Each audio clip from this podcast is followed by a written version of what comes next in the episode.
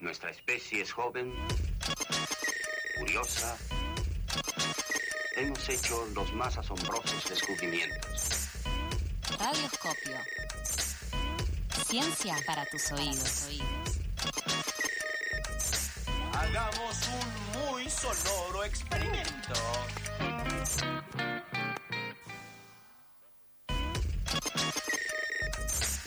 Momento de radioscopio, momento de rolo en pasadas por alto. Momento de ciencia. Ya pasamos por los alfajores, acabo de comer. Estamos siendo muy felices. Estoy siendo extremadamente feliz. Creo que conocí la golosina que golosinea a todas las golosinas, la golosina superior, eh, que esta fruta, esta fruta maravillosa aparece una vez cada tanto, según me tiene dicho acá el muchacho Pablo Viudes, eh, que es un alfajor de con tapas de mantecol. Entonces yo tengo en este momento el azúcar allá arriba, ¿entendés?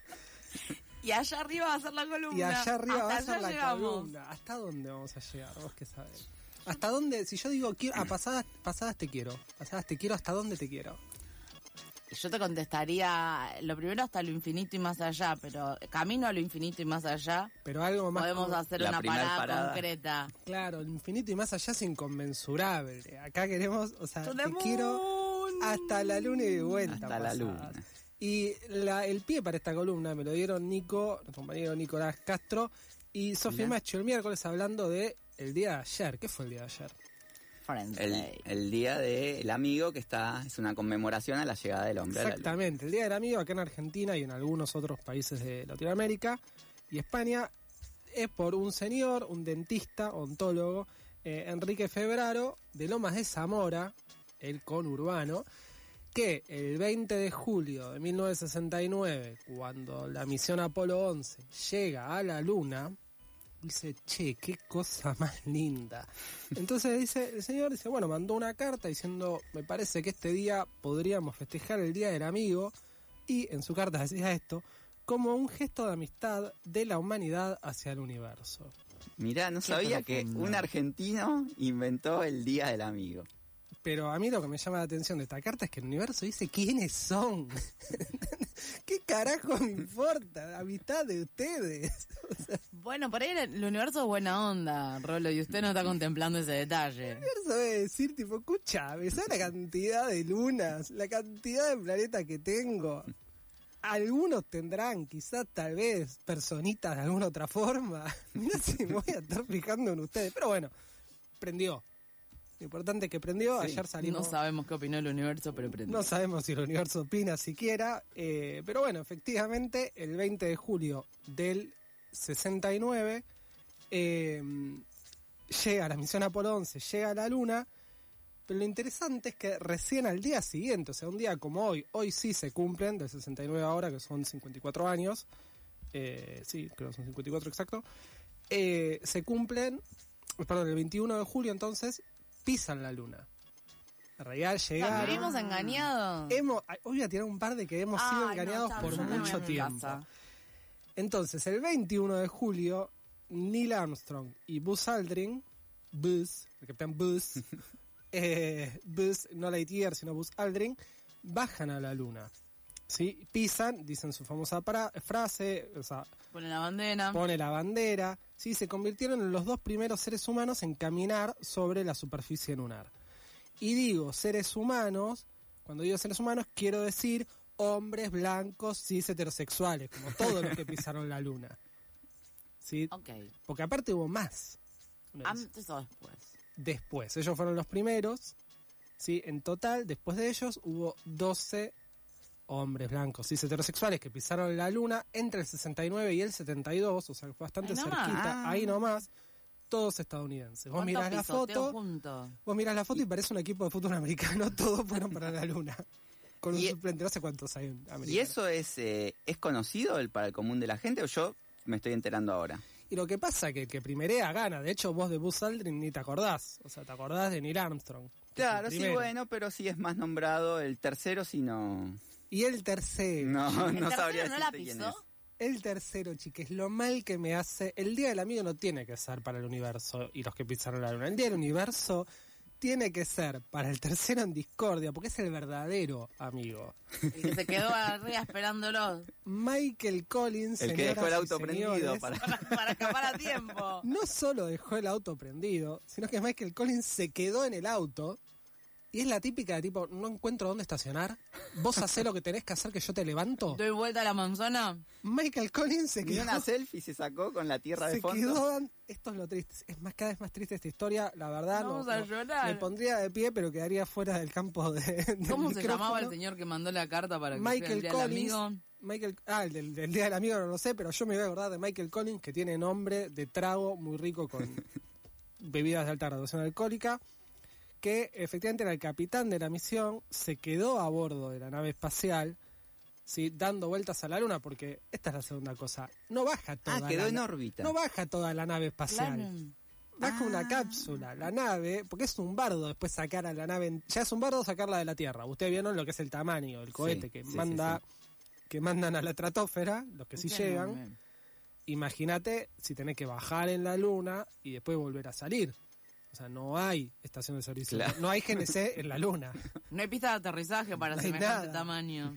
Eh, entonces Michael Collins se quedó dando vueltas en la nave esperando a la cápsula que bajó para que hagan el alunizaje, los otros dos que hagan su cumpleañitos, así que pongan la bandera, que qué sé yo, 36 horas dando vuelta, 36 horas es dando difícil vuelta. bajar a la luna, no sabemos lo que iba a pasar, 36 horas dando vuelta, y aquí en el, para mí el dato quizás más triste, que fue bautizado eh, por un momento como el ser humano más solitario del mundo.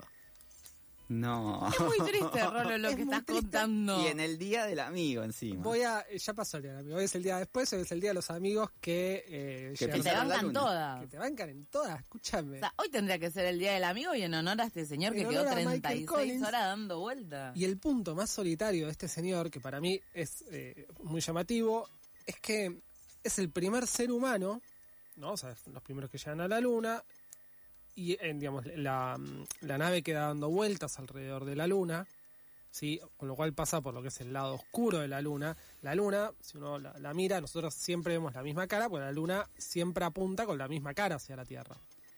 El lado oscuro de la luna es eh, un campo fértil para teorías, teorías de conspiración de bueno. todo tipo.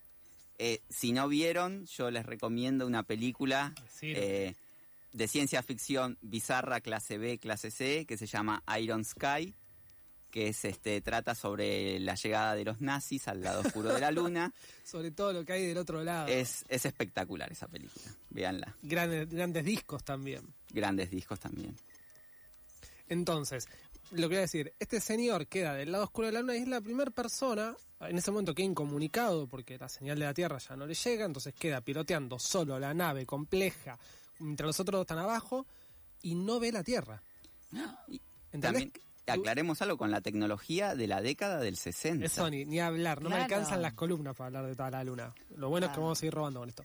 Y eh, nada, eso es el primer, la primer- el primer ser humano que por un momento pierde de vista la Tierra. Todos los demás, ya sea Wow. que estuvieran en el espacio porque orbitan alrededor de la Tierra, o que estuviéramos mismo aquí abajo, eh, la vemos todo el tiempo.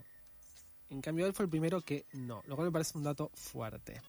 Wow. Psicológicamente. Bajón, pobre sí. señor. Le- se Queremos ir a papacharlo. Él decía que lo que más miedo le daba era, porque nadie sabía qué onda que iba a pasar, lo que más miedo le daba era tener que volver solo.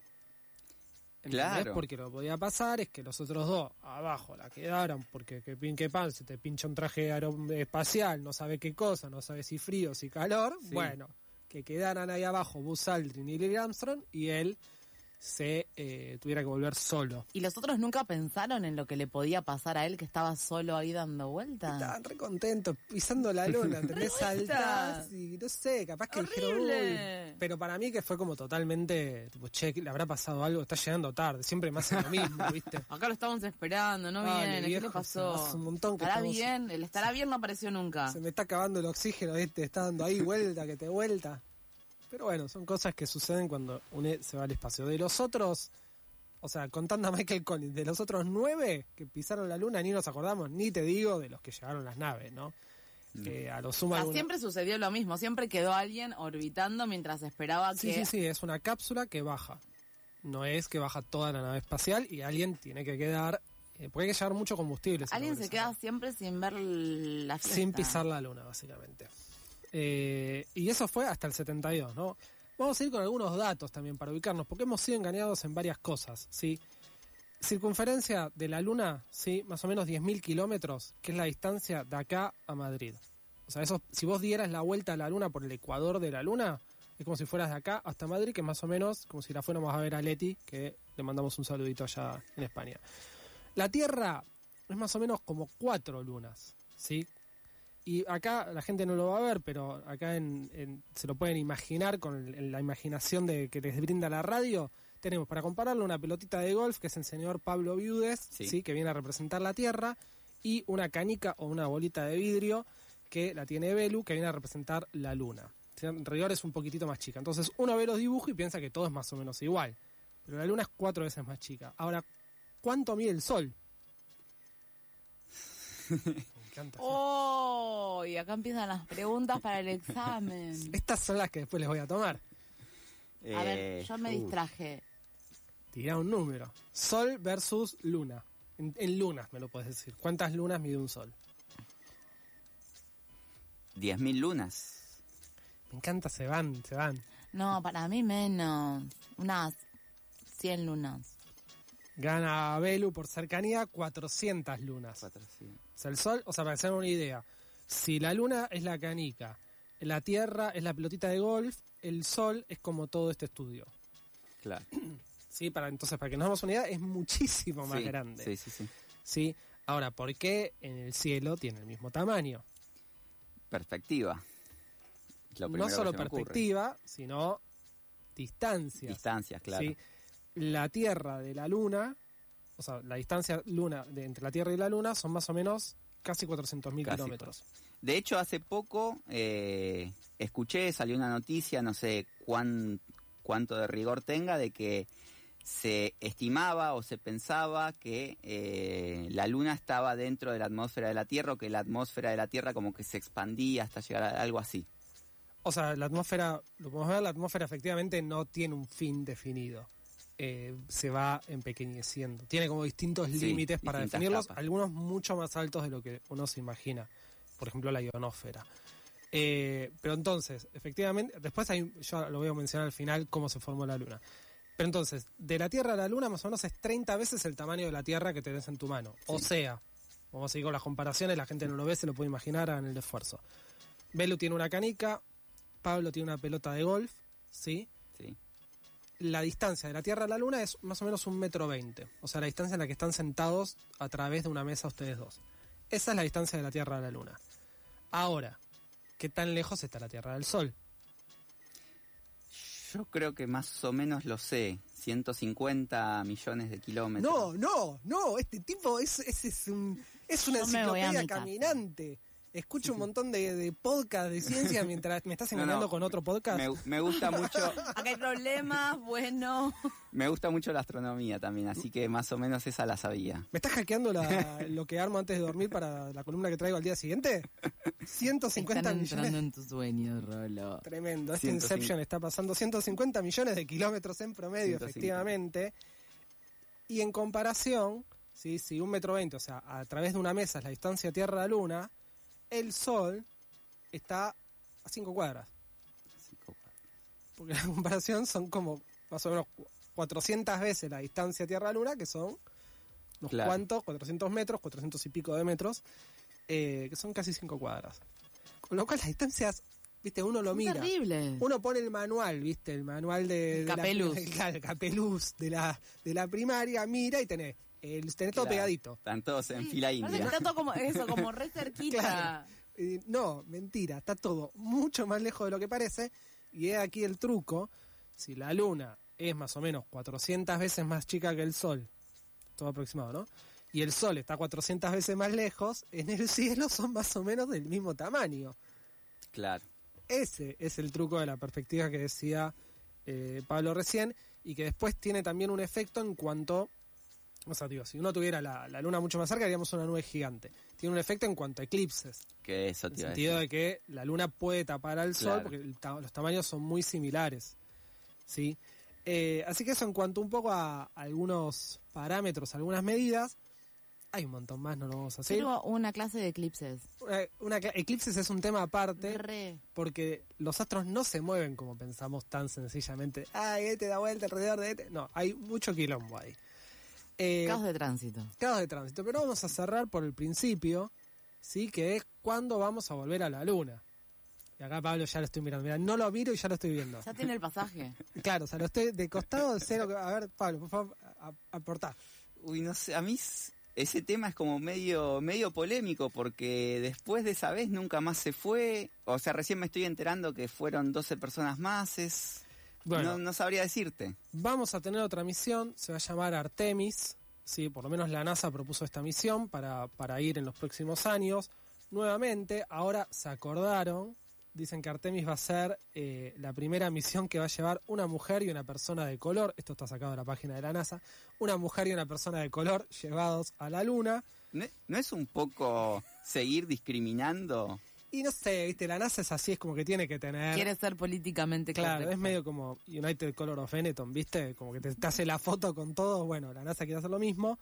Pero me gusta que en la letra chica dice, lo van a hacer para descubrimiento científico, para beneficios económicos, la tira en el medio, para beneficios económicos y para inspiración de las próximas generaciones de exploradores. Y beneficios económicos. Y más beneficios económicos. Así que bueno, nos vamos con esto. Una pequeña columna para nosotros, una gran columna para la humanidad. De acá a la luna. Seguiremos hablando allá. de ciencia.